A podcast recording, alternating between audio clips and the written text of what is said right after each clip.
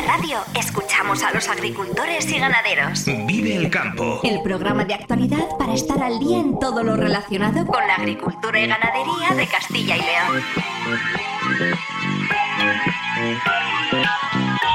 Vive el campo con Jaime Sánchez Cuellar.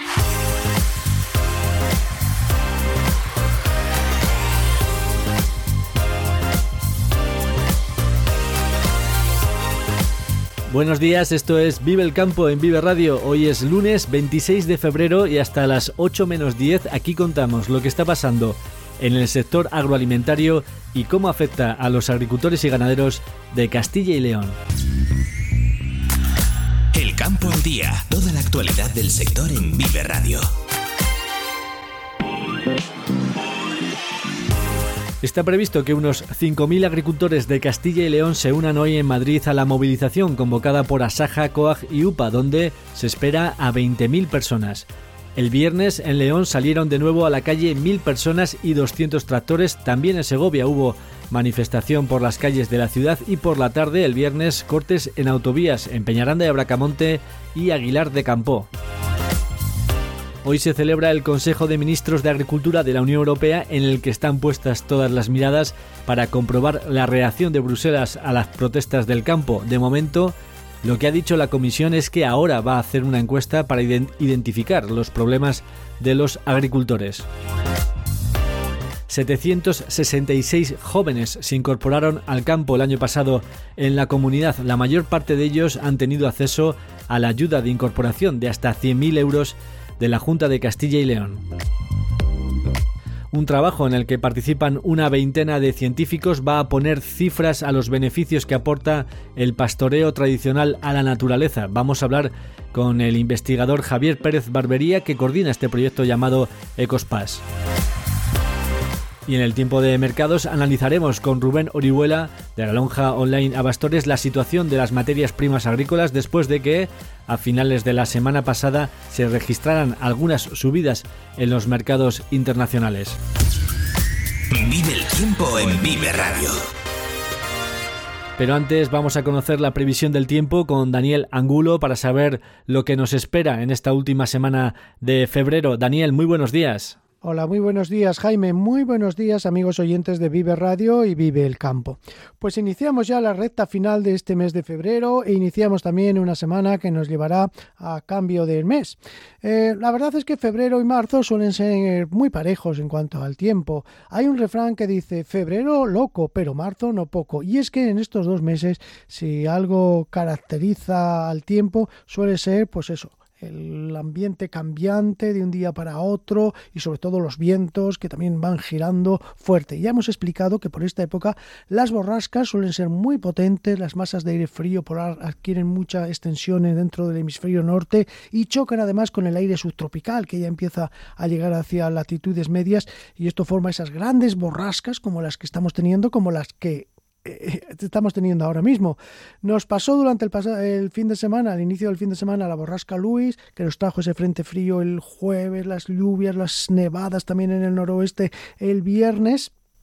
Luego los chubascos de granizo el sábado y ayer domingo ya tuvimos otra gran borrasca, esta vez con nombre Mónica. Atención porque esta borrasca no va a ser como Luis, que rápidamente pasó por nuestras latitudes y se marchó allá hacia el norte de Europa. No, porque parece que Mónica quiere hoy eh, situarse ya esta tarde en el Mediterráneo y esto va a favorecer una entrada de vientos del norte. Por lo tanto, los efectos de Mónica, insisto, de esta nueva borrasca que tenemos de impacto no van a ser tan pasajeros como los de Luis, sino que vamos a hablar de ello durante toda esta semana. Una semana que va a ser claramente de ambiente invernal. El invierno no solo come el lobo, dice el refrán, y esta semana pues, va a ser invernal, invernal, porque ya hoy mismo con la borrasca eh, Mónica eh, situada en el Mediterráneo tenemos una entrada de vientos del norte Ayer, en las últimas horas, hemos tenido rachas muy fuertes de vientos del suroeste que llegaron hasta los 100 kilómetros por hora. Ayer esos vientos nos trajeron además un nuevo frente con lluvias generalizadas por la tarde y por la noche. Tiempo muy borrascoso en la jornada de ayer domingo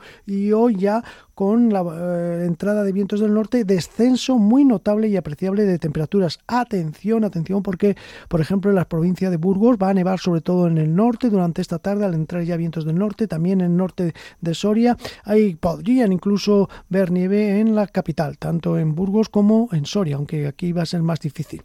Una entrada de vientos del norte que va a hacer que hoy bajen las temperaturas. Ayer, eh, con la entrada de esos vientos templados del suroeste, tuvimos valores por encima de los 10 grados, pero hoy prácticamente todos los valores van a estar otra vez por debajo de los 10 grados. Menos uno de mínima se espera en Ávila, con una máxima tan solo de 6, 1 en Burgos, con una máxima de 7 grados, 3 en León, con una máxima de 8, 2 en Palencia de mínima, con máxima de 9, 1 tan solo en Salamanca, con una máxima de 9 también. En Segovia no pasarán de 6 grados, con una mínima de 1, 2 de mínima en Soria, con máxima de 7 grados, 9 en Valladolid, con una mínima de 4, 3 de mínima en Zamora, con una máxima que podría llegar aquí a ser de 10 grados, la más alta de todas las capitales de provincia de la región. Insisto, ojo esta tarde y sobre todo esta noche en el norte de Burgos porque nevaría por encima de los 800 metros. Mañana sigue la situación complicada con entrada de vientos del norte, precipitaciones de nieve que a primeras horas se situarían tan solo en los 800 metros, aunque eso sí, luego irá subiendo la cota hasta los 1000. Y las nevadas afectarían sobre todo al este, es decir, a las provincias de Burgos, Soria y Segovia. En el resto habría nubes y claros, con ambiente frío, incluso algunas heladas, pero con temperaturas bajas. Y este ambiente, pues invernal, claramente, parece que nos va a acompañar, porque aunque se disipe la borrasca amónica, luego se podría formar otra borrasca por el nordeste de la península ibérica que podría traer aire frío de cara a la segunda mitad de la semana y nuevos descensos de temperaturas.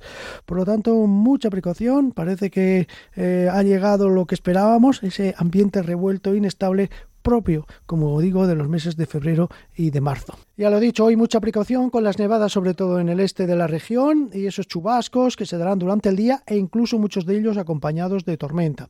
Es algo típico que ocurre cuando llega aire frío polar en capas altas de la atmósfera, sobre los 4.000, 5.000 metros de altura, hoy tendremos temperaturas de 26, 28 bajo cero y eso creará, como digo, inestabilidad que favorecerá esas nubes de desarrollo vertical que son las responsables de esas tormentas eh, locales en muchos casos, aunque eh, se darán sobre todo en las zonas montañosas. Iremos, estaremos atentos al tiempo, a cómo el transcurrir del tiempo eh, toda esta semana, puesto que, como digo, se presenta muy movido y muy variable, muy típico ya de los meses de febrero y marzo.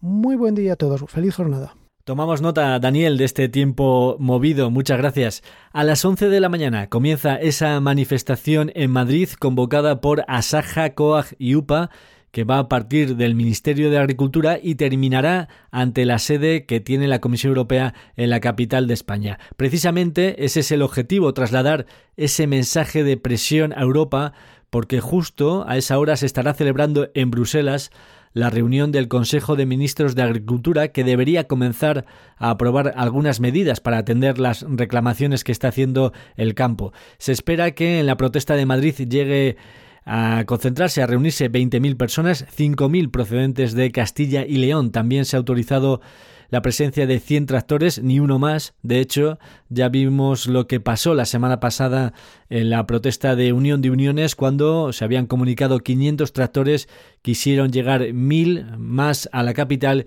y se les impidió el paso. El viernes ya se calentaron los motores en León con una tractorada de 200 vehículos y mil personas y en Segovia con medio millar de agricultores a pie en la ciudad. Por la tarde también hubo cortes espontáneos de autovías en Peñaranda de Bracamonte y Aguilar de Campo. Y va a tener continuidad en la gente que vamos a ir a Madrid el lunes a protestar en un momento clave que es en el que se reúnen los ministros de Agricultura de la Unión Europea y se le puede dar un cambio importante a la paz. Esperamos que, en ese Consejo de Ministros se tomen medidas eh, de flexibilización para el sector porque vamos a ir a Madrid a exigirles eso. Vamos a estar atentos, por tanto, a esta manifestación. Luego nos vamos a trasladar a Madrid para contarles durante toda la mañana en la sintonía de Vive Radio lo que dé de sí esta convocatoria y también, por supuesto, lo que ocurra en Bruselas. Allí la comisión, de momento, lo que anunció la semana pasada es que va a ser flexible, que quiere reducir la burocracia, pero también llamó la atención el anuncio de que va a hacer ahora una consulta, una encuesta para conocer los problemas de los agricultores. Veremos. Por lo demás, una vez que ya se conocen los presupuestos de la Junta, es tiempo para este 2024, es tiempo de análisis. Así ve Donaciano Dujo, presidente de Asaja Castilla y León, las cuentas para agricultura. Se agradece la subida, se agradece ese 8%, pero para las necesidades que el sector tiene son insuficientes. Y vuelvo a decir, en el 2009 representábamos el 6%, hoy representamos el 4%. Con 10.000 millones teníamos 676, con 14.000 millones tenemos 600 y la Junta ha comunicado que son 766 los jóvenes que se han incorporado al campo el año pasado en la comunidad.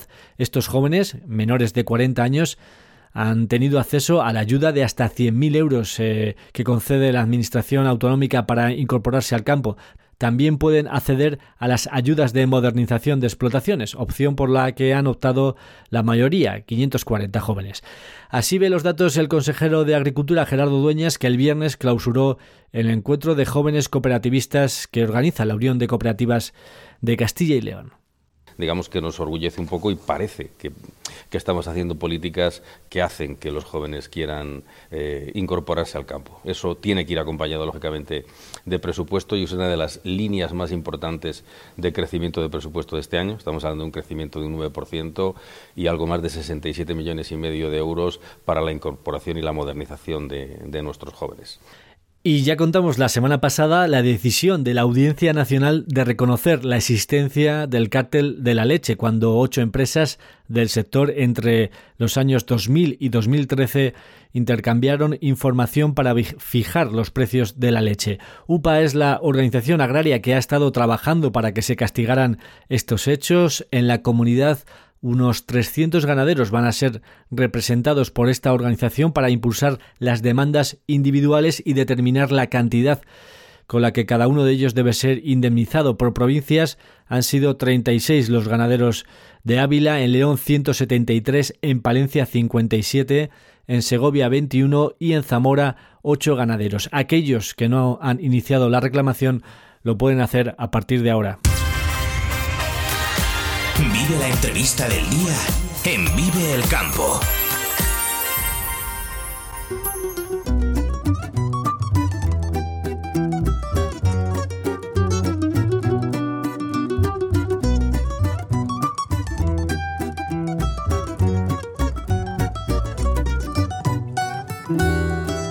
¿Cuáles son los beneficios del pastoreo tradicional eh, para el medio ambiente? Bueno, esta es una un poco la pregunta que trata de responder el proyecto Ecospass, en el que participan 28 eh, investigadores que recopilan datos sobre cómo el pastoreo favorece la biodiversidad, tiene una baja huella de carbono y puede ayudar a evitar el abandono de los pueblos. El proyecto está liderado por Javier Pérez Barbería, investigador del Instituto Mixto de Investigación en Biodiversidad. Eh, Javier, eh, muy buenos días. Hola, muy buenos días, Jaime. ¿Qué es lo que estáis investigando y, lo que queréis demostrar un poco con este proyecto Ecospass? Lo que intentamos es eh, investigar los servicios ecosistémicos del pastoreo eh, tradicional. Eh, normalmente, bueno, lo que todo el mundo conoce es que el pastoreo pues, nos provee de carne, productos lácteos, pieles y lana, pero también hay otros servicios directos e, e indirectos que son muy beneficiosos para el medio ambiente y para la biodiversidad. Y además todo esto mm, se desarrolla dentro de estos sistemas extensivos en condiciones de alto bienestar animal, en la que la mayor parte del día los animales están pastando en el, en el campo. Esto es lo que normalmente pues, conocemos como pues, servicios eh, ecosistémicos. Y en los últimos años pues, se está dando pues, mucho valor a estos servicios eh, ecosistémicos, algunos eh, indirectos, y es por ello por lo que mm, desde Europa también mm, se está mm, promocionando este tipo de, explotaciones extensivas, el, pastoralismo. Porque en concreto, eh, ¿qué beneficios pueden aportar el pastoreo a la biodiversidad? Eh, en concreto, ¿a qué nos estamos refiriendo? La relación que hay entre el pastoreo y la biodiversidad es que hay un efecto de estas especies, de estos eh, grandes eh, herbívoros, como son las ovejas, las cabras, las vacas y los caballos, cuando están pastando, es decir, cuando están eh, alimentándose y eliminando plantas y vegetación del campo, cuando están también pisoteando el suelo y cuando están redistribuyendo los nutrientes, las plantas que comen a través de la defecación y orina. Y esto crea cambios en las comunidades vegetales donde viven, porque en unos sitios mm, que había, por ejemplo, hierba alta, si van y la comen, se reduce la altura y se traduce en oportunidades para que se desarrollen comunidades de invertebrados que tienen distintos requerimientos por plantas y esto lo que crea es una cadena de acontecimientos interrelacionados, que es lo que se conoce como la cadena trófica. Es decir, en pocas palabras, la actividad del ganado en pastoreo va a producir cambios en la vegetación, incluso en el paisaje, y esto lo que supone es introducir heterogeneidad en el sistema, es decir, cambios. Y estos cambios son aprovechados pues, por multitud de especies de animales que tienen diferentes eh, requerimientos para vivir y esto al final, lógicamente, se traduce en mayor biodiversidad. En el trabajo estáis eh, colaborando ¿no? con pastores que os están proporcionando eh, información y datos. En concreto, ¿qué información os proporcionan estos pastores? ¿Cómo estáis trabajando con estos ganaderos? En concreto, los pastores participan directamente en los tres pilares eh, del proyecto. Uno de ellos ya hemos hablado, es el tema de la biodiversidad. Y aquí los pastores han registrado durante un año mediante una aplicación GPS los recorridos diarios que hacen con sus rebaños y de esta manera podemos saber la intensidad de pastoreo en su área de campeo, es decir, en lo que ellos llaman los careos. Y de esta manera podemos desplazarnos a estas zonas y podemos medir la biodiversidad de la comunidad de plantas y de animales y establecer cuál es la relación que hay en la intensidad de pastoreo y cuál es la más apropiada para promover la, biodiversidad. En total, durante este año, y bueno, todo el conjunto, todo el, equipo de pastores que colabora, casi han llegado a, medio millón de kilómetros eh, recorridos por, bueno, por, los campos de Castilla y León a diario eh, con, sus, con sus rebaños. Hay también eh, segundo pilar en el proyecto que está relacionado con la huella de carbono, Aquí los pastores eh, están colaborando en encuestas que les hacemos eh, directamente para estimar esta huella de carbono de las eh, explotaciones. Y bueno, aquí habría que decir que la huella de carbono, mm, para que no se asuste nadie, que normalmente se ve como algo siempre negativo, es una medida de la eficiencia de la granja. Es decir, lo que intenta medir es cuánta energía usa una granja para producir, por ejemplo, pues un kilogramo de carne o un litro de leche. Y el pastoreo tradicional pues puede ser muy eficiente, ya que está utilizando el pasto natural como fuente principal en la alimentación del ganado, lo cual no requiere gasto energético, por ejemplo, para returar las tierras, para abonarlas, no requiere pesticidas, que de otra manera, pues sí que se requerirían para producir, por ejemplo, piensos para alimentar al ganado. Y por último, en el tercer pilar del proyecto, lo que estudiamos son aspectos socioeconómicos y sostenibilidad de este pastoreo tradicional. Y aquí mm, lo que hemos intentado es conocer a través de estas encuestas a pastores pues, la percepción que ellos tienen sobre el aprecio de la sociedad hacia su actividad y esto nos ayuda a identificar problemas en la comunicación entre el sector pastoril y la sociedad y plantear medidas eh, para solventarlos. Mira, por ejemplo, los resultados de estas encuestas indican muy claramente que los pastores están muy satisfechos con su profesión. Eso está claro. Pero, sin embargo, perciben niveles medios eh, de valoración por parte del sector rural y niveles, y niveles de valoración incluso más bien bajos del sector eh, urbano. Muy interesantes los resultados ¿no? de estas encuestas porque al final quizás demuestran ¿no? que es una profesión elegida, pero perciben sobre todo en el ámbito urbano, ese bajo reconocimiento, ¿no? Sí, eh, lógicamente hasta ahora mm, estas encuestas mm, bueno, investigan su percepción. Ahora, eh, en una segunda fase mm, tenemos que ver a ver si esta percepción es real o no, porque a lo mejor si ahora preguntamos a los sectores de la sociedad qué opinan sobre el pastoreo tradicional, a lo mejor nos encontramos con la sorpresa de que todo el mundo le parece, bueno, excelente y que valoran muchísimo a los pastores. Entonces, esto claramente indicaría que hay aquí una falta de comunicación entre el sector pastoril y el resto de la sociedad.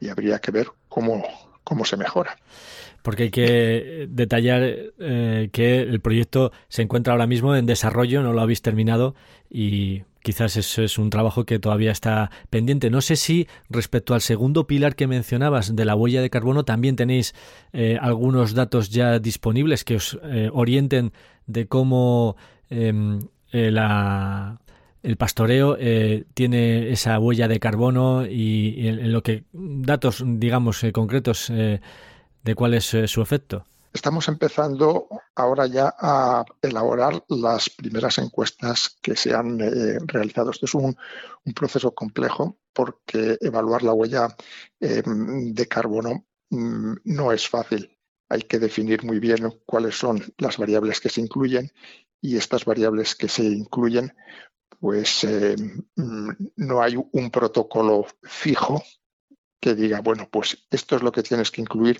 y esto no se tiene que, incluir. Bueno, por ejemplo, para eh, comentar un poco a la gente eh, qué es lo que se incluye en este tipo de, encuestas.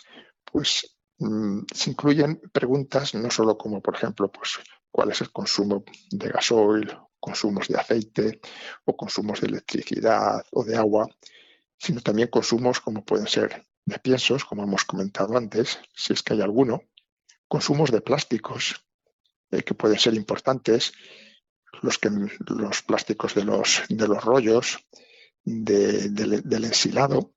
Eh, todo este tipo de, información es la que se va incluyendo en el, en el modelo.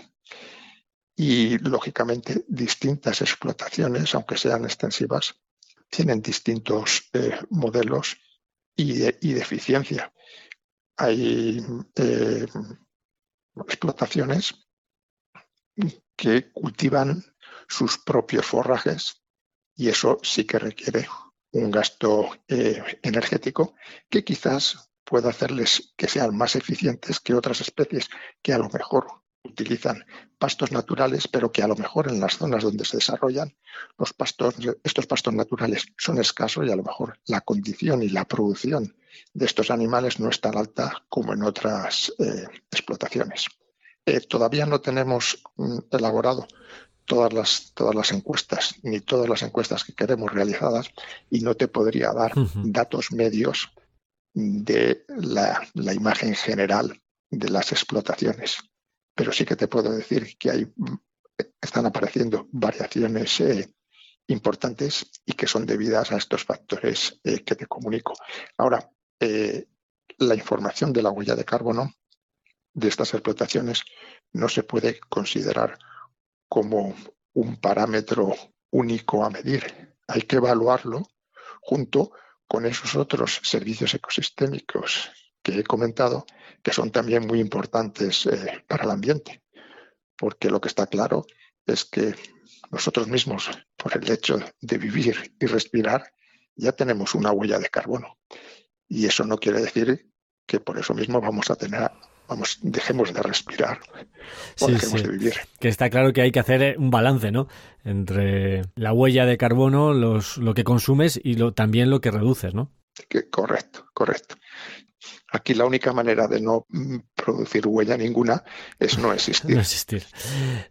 Ya sé que lo hemos mencionado, que no está finalizado el trabajo de investigación, eh, pero bueno, si nos fuésemos una vez que al punto en el que ya se ha concluido y si se demuestra, digamos, con números, ¿no? Que el pastoreo pues tiene una incidencia eh, bueno, positiva, digamos, en, la protección del medio ambiente, ¿Esto mm, qué consecuencias debería conllevar? No sé si la sociedad debería recompensar de algún modo a estos pastores. El hecho de que este pastoreo tradicional haya sido sostenible desde quizás aproximadamente 7 o 8 mil años, que es cuando se empezaron a domesticar las especies eh, silvestres, y eso nos permitió de alguna manera pues que los núcleos poblacionales eh, eh, crecieran. No teníamos que estar desplazándonos a otra zona cuando consumíamos los animales silvestres que había allí el hecho de que sea mm, de que el proyecto diga que vaya a ser positivo o negativo, yo creo que es evidente que es una actividad eh, positiva para el medio ambiente, que es compaginable, mejor dicho, con el medio ambiente. Y lo que pretende el proyecto es ver en qué condiciones este pastoreo eh, tradicional eh, promueve o es respetuoso con la biodiversidad. Mm, lo importante es que la mm, sociedad aprecie estos servicios ecosistémicos del pastoreo, también la cultura y la tradición que hay eh, detrás de ellos, que todavía tenemos suerte, por ejemplo, en Castilla y León, que es un reducto importante en España del pastoralismo, y todavía podemos ver estos pastores con sus rebaños eh, por los campos, y que verdaderamente la sociedad lo aprecie. Y cuando mm, nos desplazamos, por ejemplo, a los pueblos, un fin de semana o una estancia corta, veamos que parte de esa imagen rural está integrada en el sistema, tiene que ser eh, respetada y que no pretendamos eh, los urbanitas que vamos allí pues que aquello se convierta en un parque temático, que sí, que haya a lo mejor ovejas y pastores, pero que no ensucien las calles o que no metan ruido con las cencerras cuando pasan temprano por la mañana. Yo creo que eso es muy importante para que eh, los pastores eh, se sientan apreciados y valorados por la sociedad, aparte de que sus productos tengan un valor económico importante que hagan de sus explotaciones eh, sistemas eh, sostenibles y rentables. Sí, precisamente ya para finalizar le iba a hacer este comentario, ¿no? Digo, al final lo difícil va a ser encontrar esos pastores y, esos rebaños, ¿no? Porque ¿cuál crees, eh, Javier, que es un poco el futuro del pastoreo? El futuro del pastoreo, y esto no es una opinión mía, es un sentimiento generalizado que tienen los pastores, y es que reconocen que su futuro es incierto. Y esto se debe a que esta actividad pues, requiere una total dedicación. Para los pastores tradicionales no hay fines de semana ni vacaciones. ¿eh? algunos de ellos dicen que son casi como funerarias, que trabajan los siete días a la semana, 24 horas al, día. Mm, y esto mm, verdaderamente es insostenible dentro de las expectativas del modo de trabajo de hoy en día en nuestra, en nuestra sociedad. Tenemos que, idear alguna manera para conseguir que los pastores puedan compaginar su profesión con otras actividades, disponer de más tiempo libre y también, como hemos comentado, lograr que su producción pues, sea verdaderamente rentable. Si esto no se consigue, el número de explotaciones del pastoreo tradicional, yo me temo que mm, se va a ir reduciendo. Sobre todo, vista la edad media de, los pastores, están todos ya pues, muy cerca de los 60 eh, años, aunque todavía hay, bueno, hay algún pastor eh, jóvenes, pero son los, menos. Y actualmente, mm, aunque es difícil de calcular, eh, explotaciones de este tipo vienen a desaparecer alrededor cerca de, de 5% cada, cada año. Con lo cual, estos productos mm, de estos eh, sistemas pastoriles van a ser cada vez más escasos y si la demanda se mantiene, lógicamente su precio en el mercado se va a disparar y probablemente llegue un momento que estos productos pues, estén al alcance solo de algunos consumidores que los pueden pagar y quizás en esta hipotética situación las explotaciones que hayan sobrevivido pues vean aumentar sus beneficios y también sus expectativas de futuro.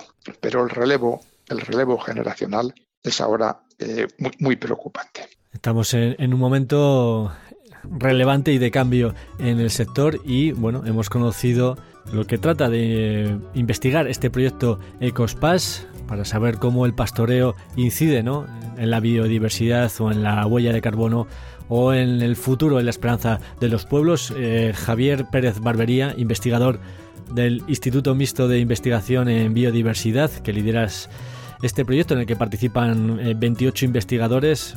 La verdad es que ha sido un placer eh, tenerte esta mañana aquí en Vive el Campo para contar este proyecto.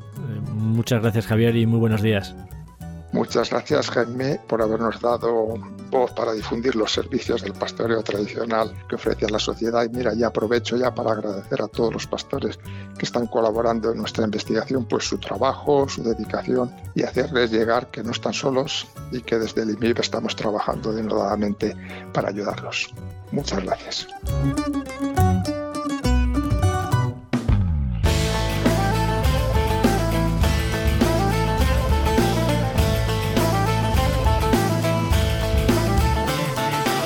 Vamos a conocer ya cómo se encuentran los mercados agrícolas, tanto el mercado nacional como el mercado internacional, la evolución que están teniendo en la última semana, en los últimos días, los precios agrícolas. Nos lo cuenta ya como cada lunes eh, Rubén Orihuela, experto de la lonja online Abastores. Rubén, muy buenos días.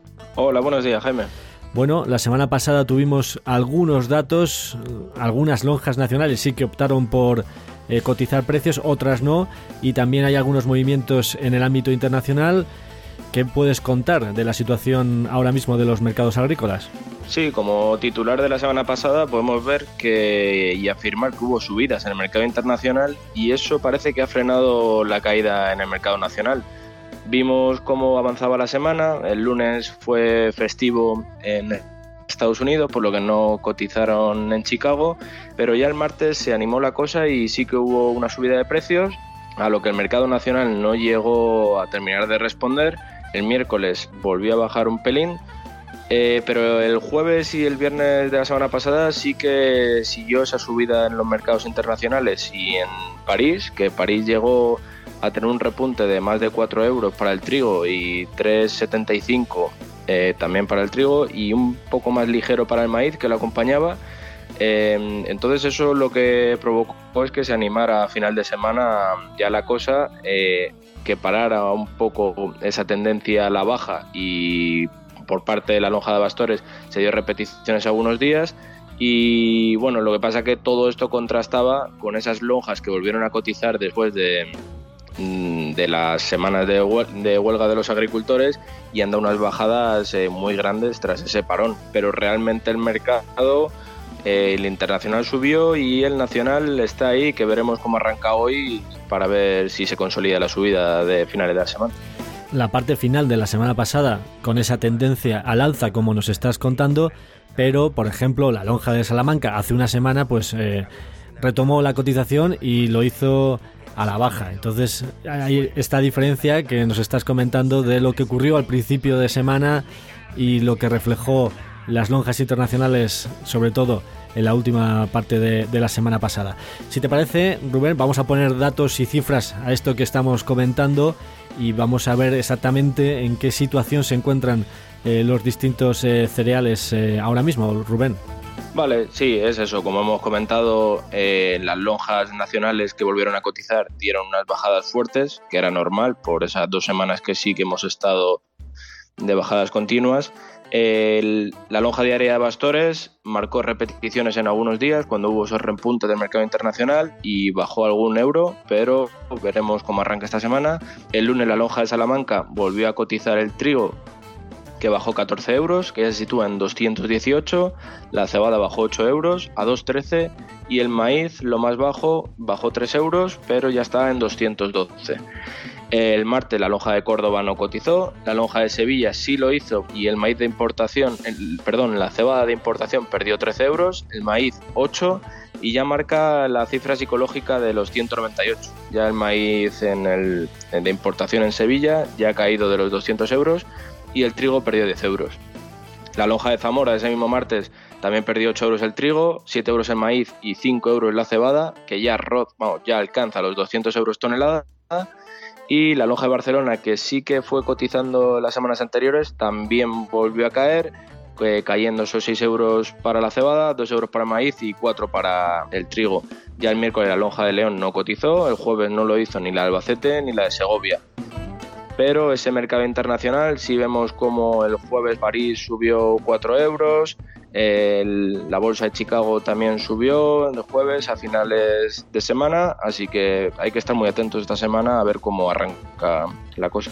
Y si se reflejan esas subidas de los mercados internacionales, aunque claro, hoy eh, ante la importante manifestación que se va a celebrar en unas horas en Madrid, convocada por Asaja, COAG y UPA, pues desconocemos hasta ahora si la lonja de Salamanca, por ejemplo, pues va a activar la cotización en la mesa de cereales. Lo veremos también a lo largo de la mañana y veremos si se refleja o no esa tendencia de los mercados internacionales. Así que la actualidad manda y hoy tenemos esa importante tractorada y manifestación en Madrid que también contaremos aquí en este programa en Vive el Campo. Rubén Orihuela, experto de la lonja online Abastores, gracias por actualizarnos los precios de los mercados agrícolas. Te esperamos la próxima semana, el próximo lunes. Muy buenos días. Muchas gracias a ti, Jaime, siempre.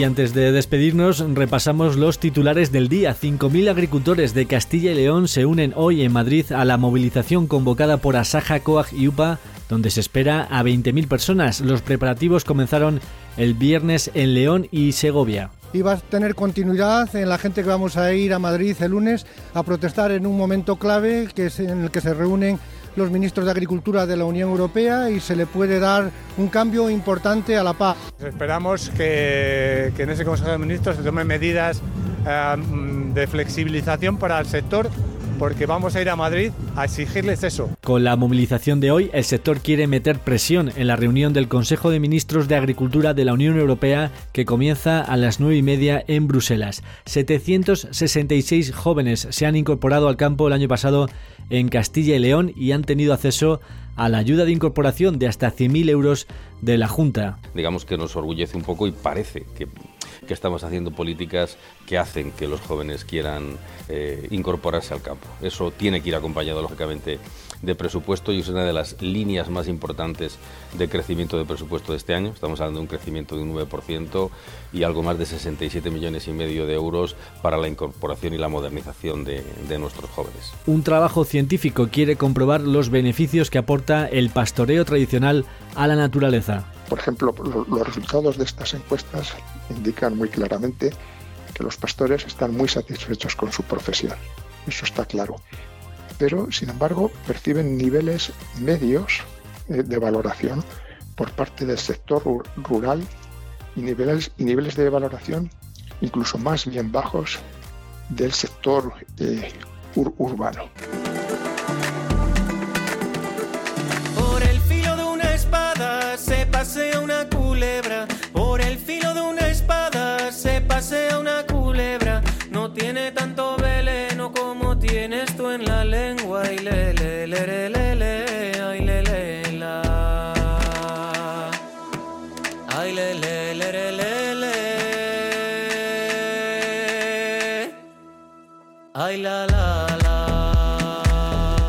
Hasta aquí el programa Vive el Campo, la cita diaria con la actualidad del sector agroalimentario en Vive Radio. Esta semana nos acompaña en nuestra despedida Rodrigo Cuevas, que además el domingo lo tendremos aquí en Castilla y León.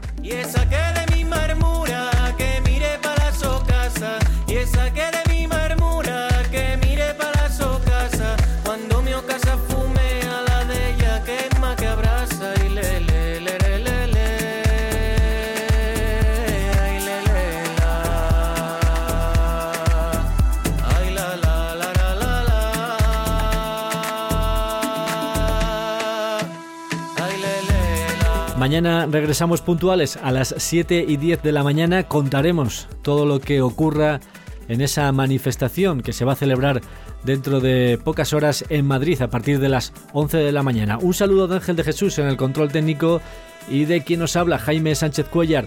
Feliz jornada a todos los que vais a disfrutar hoy del campo. Muy buenos días.